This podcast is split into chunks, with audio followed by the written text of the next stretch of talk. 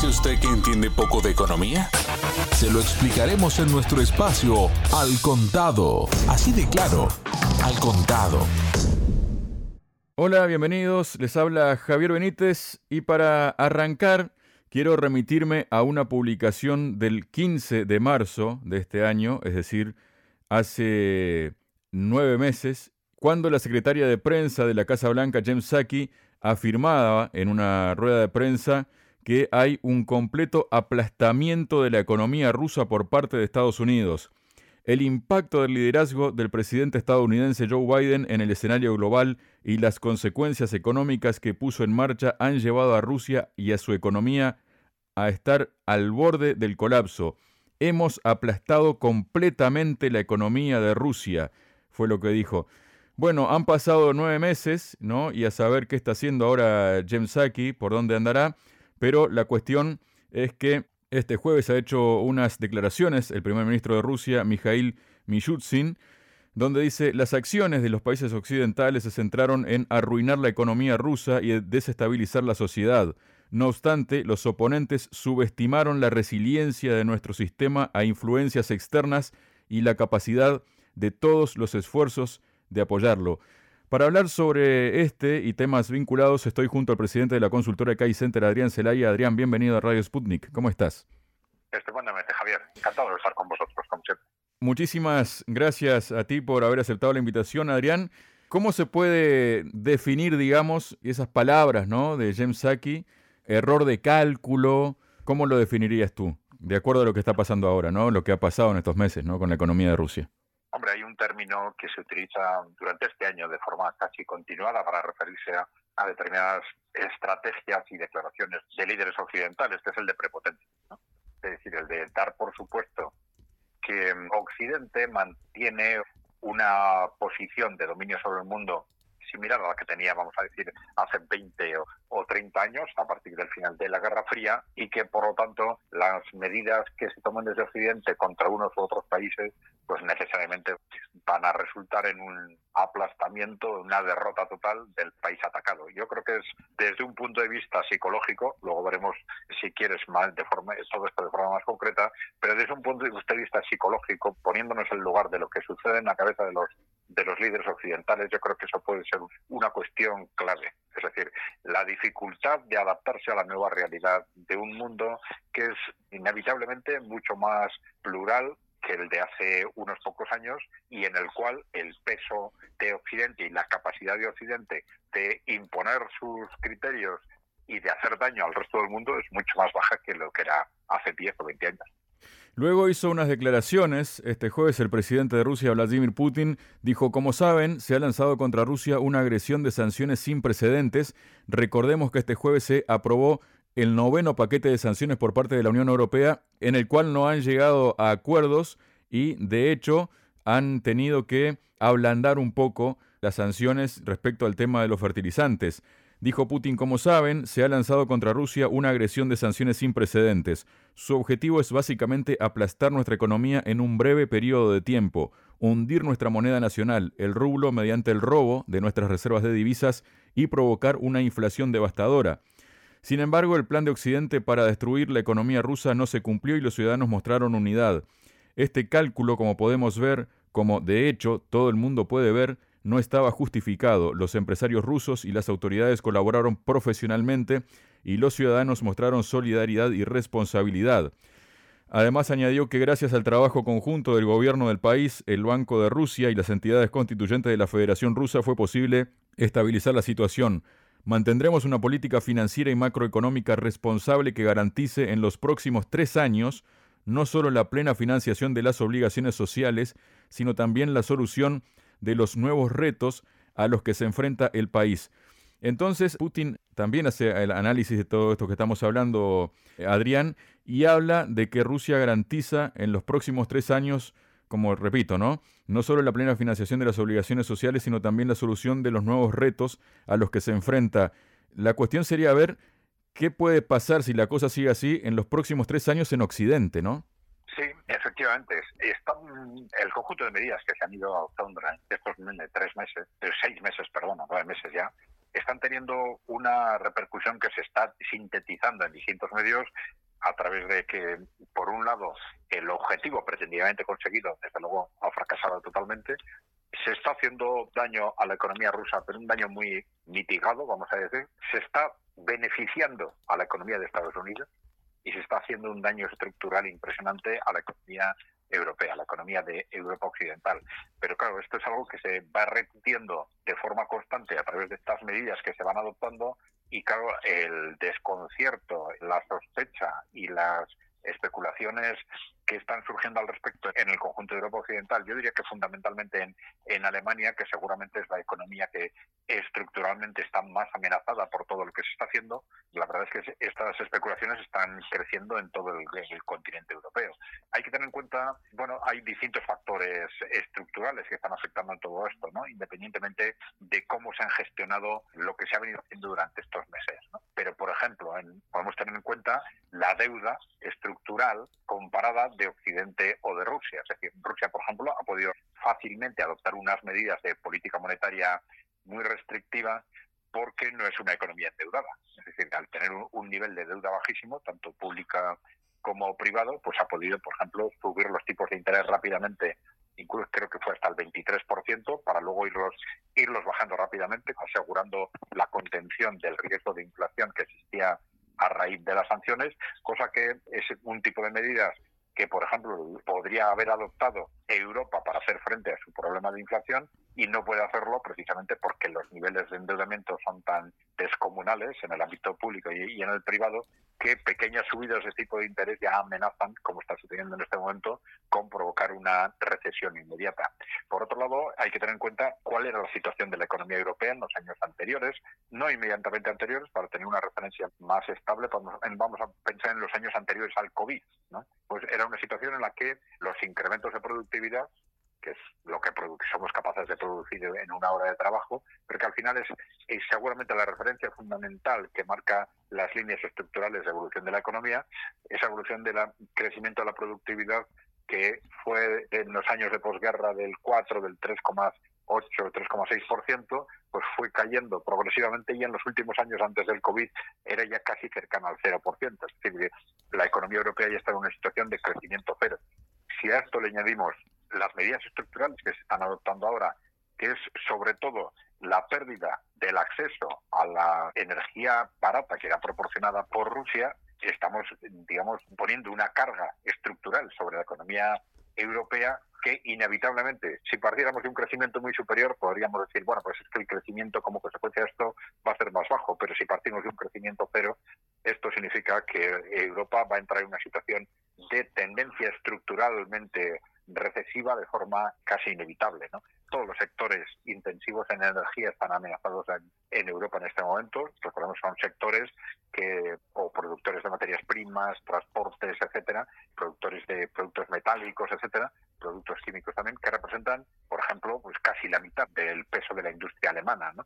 Y que mm, en estos sectores los costes de energía representan un 10, un 20 o incluso un 30% del volumen de la producción. Si estos costes se disparan, como está sucediendo, estas industrias se quedan fuera del mercado y por eso están ya invirtiendo fuera de Europa y, cerrando producción en, en Europa. Es decir, Europa se está sumando a un verdadero cataclismo como consecuencia de las medidas adoptadas por los propios líderes europeos. Y esto es algo realmente impresionante, porque la industria europea no es solo ya que esté sufriendo y vaya a seguir sufriendo esos incrementos de costes, sino que cara al futuro se va a tener que enfrentar con sus competidores directos en el mundo, que son China y Estados Unidos. Estados Unidos, no nos olvidemos, que es productor de energía y que China va a disfrutar a partir de ahora de la energía barata rusa que está perdiendo Europa Occidental. Con lo cual, el panorama para la industria europea es realmente desastroso cara a los próximos años y, como digo, lo más duro y lo más difícil de aceptar de esto es que es un panorama que se abre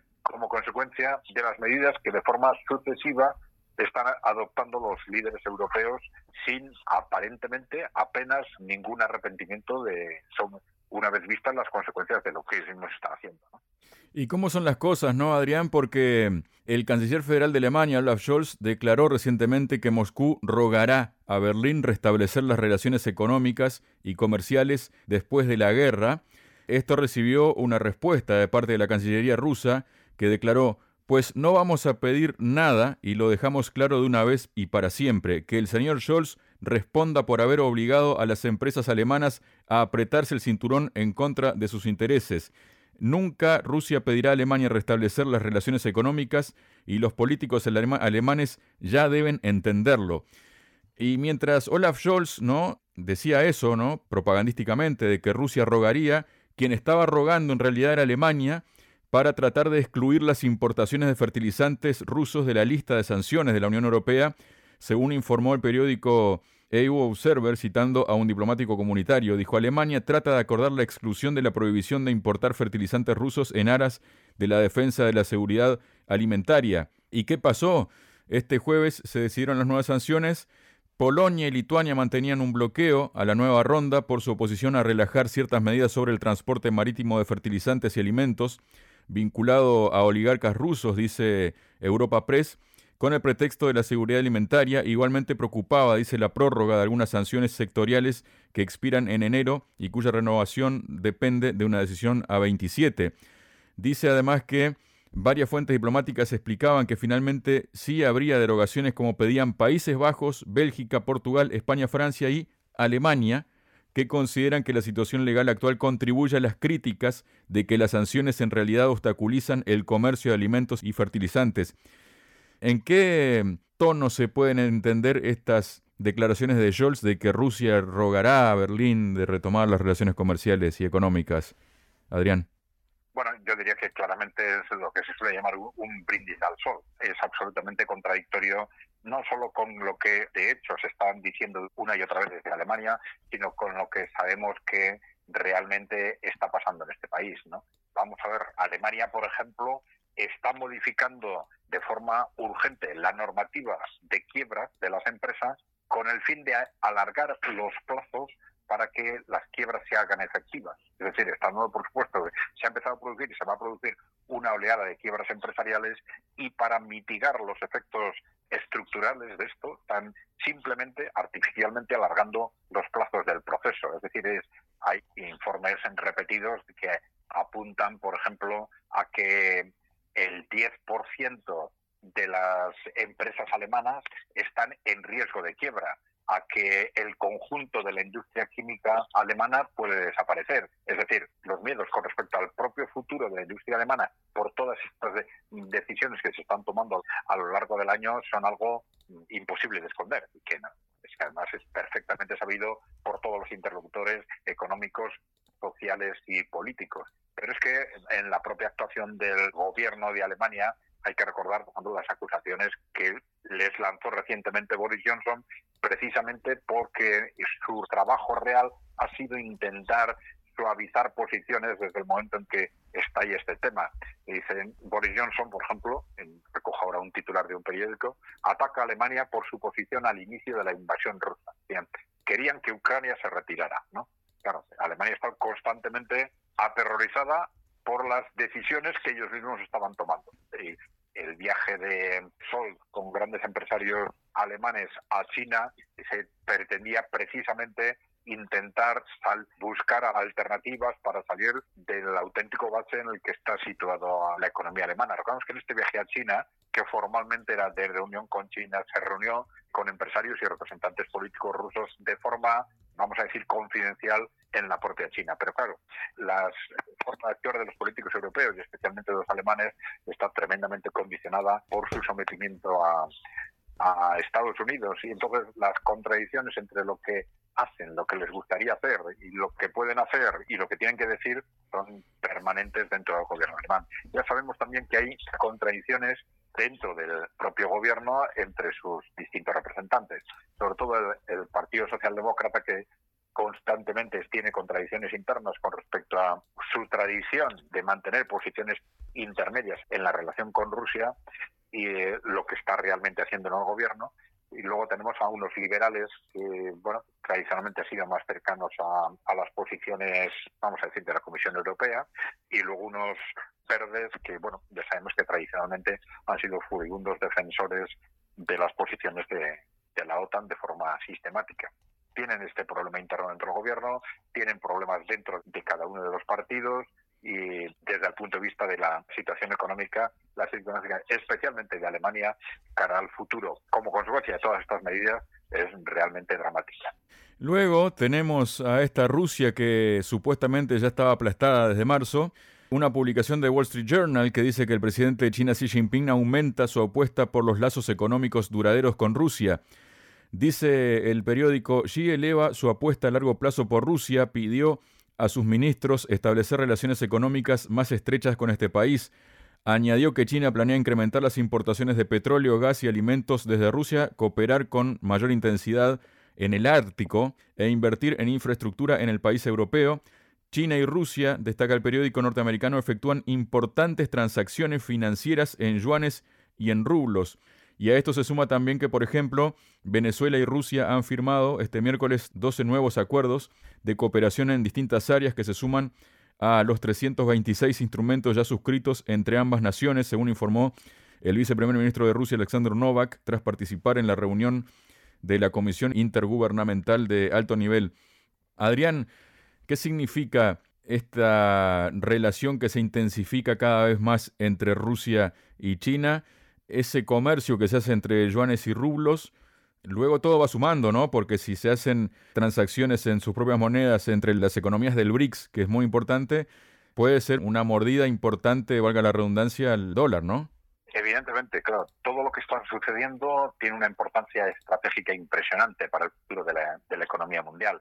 Hay que tener en cuenta, nosotros esto ya lo hemos contado más de una vez, que a raíz de las sanciones contra Rusia y de las posiciones que los distintos países han adoptado con respecto a estas sanciones, nos hemos encontrado con un panorama curioso, porque durante los últimos años estábamos pensando que lo que era ese mundo unipolar, digamos, bajo la economía de Estados Unidos, iba a ir poco a poco evolucionando hacia un mundo multipolar y de pronto nos hemos encontrado, por lo menos a corto plazo, con un mundo bipolar, dividido en dos, el que por un lado se han situado Estados Unidos, Europa Occidental y sus aliados, y por el otro lado el conjunto de los países emergentes encabezados por China y Rusia, y también la práctica totalidad de los países en desarrollo. Y esto, claro, es un tema de una importancia estratégica extraordinaria, Estos eh, comentarios que te has hecho afectan no solo a los BRICS, el conjunto de los países en desarrollo se están moviendo en esa dirección. Algunos de manera formal ya pidiendo el ingreso en, los BRICS o en la organización de Shanghái, pero es extraordinariamente importante el movimiento de los países del Golfo, incluso de una Arabia Saudí que ha sido tradicional aliada de Estados Unidos, ha sido la base del sistema monetario occidental, eso que, hemos llamado el petrodólar, y que ahora está no solo alineándose con China y con Rusia, sino incluso pidiendo expresamente, planteando expresamente la adhesión a los BRICS. Es decir, esto tiene repercusiones en muy distintas direcciones. ¿no? Evidentemente, desde un punto de vista que tú has comentado de lo que es el futuro del sistema monetario, este cambio de alianzas de Arabia Saudí es importantísimo, el que los países emergentes empiecen a trabajar entre ellos en sus respectivas monedas, está claro que están planteando de forma progresiva la sustitución del dólar como moneda de, reserva internacional, pero es eh, este conjunto de, de medidas, este conjunto de movimientos geopolíticos, nos están hablando de una clara división del mundo en dos zonas económicas, como digo, por un lado Occidente y por otro lado los países emergentes y la casi totalidad de los países en desarrollo. El gran problema, el gran problema en este esquema se plantea a Occidente y dentro de Occidente fundamentalmente otra vez a Europa. Una Europa que está siendo la gran amenazada por todas las medidas que se están adoptando y que además de haber perdido el acceso a la energía barata de Rusia, ahora durante los últimos meses, como consecuencia de esta, digamos, realineación bipolar del mundo, está teniendo unas presiones impresionantes desde Estados Unidos para también empezar a recortar las relaciones económicas con China, que es el segundo soporte, el otro soporte de lo que ha sido el desarrollo de la economía de, Alemania en concreto durante los últimos años. ¿no? Para, desde el punto de vista del acceso a los mercados asiáticos y también desde el punto de vista de, la provisión de determinados productos con bajo coste. Evidentemente, estamos hablando de una serie de realineamientos que van nos encaminan hacia un nuevo sistema monetario, hacia nuevos ámbitos de comerciales. Y claro, aquí la gran incógnita es cuánto tiempo va a aguantar Occidente y sobre todo Europa en esa dinámica. Es decir, si en principio esta dinámica se ha creado como consecuencia del choque geopolítico que se abre con el conflicto en Ucrania a fines de febrero, si la evolución de este choque político va a permitir o va de alguna forma a hacer posible que Europa rectifique esas políticas y se realinee. Claro, se han adoptado decisiones tan duras y tan drásticas que revisarlas va a ser ciertamente muy complicado. Pero bueno, esa yo creo que es en este momento la gran duda y quizás la gran expectativa o la gran esperanza para Europa, el que en función de la evolución del contexto geopolítico sea posible dentro de unos años revisar algunas de las barbaridades que estamos haciendo durante esto. Muchas gracias, Adrián. Muy bien, Javier, pues encantado de estar con vosotros.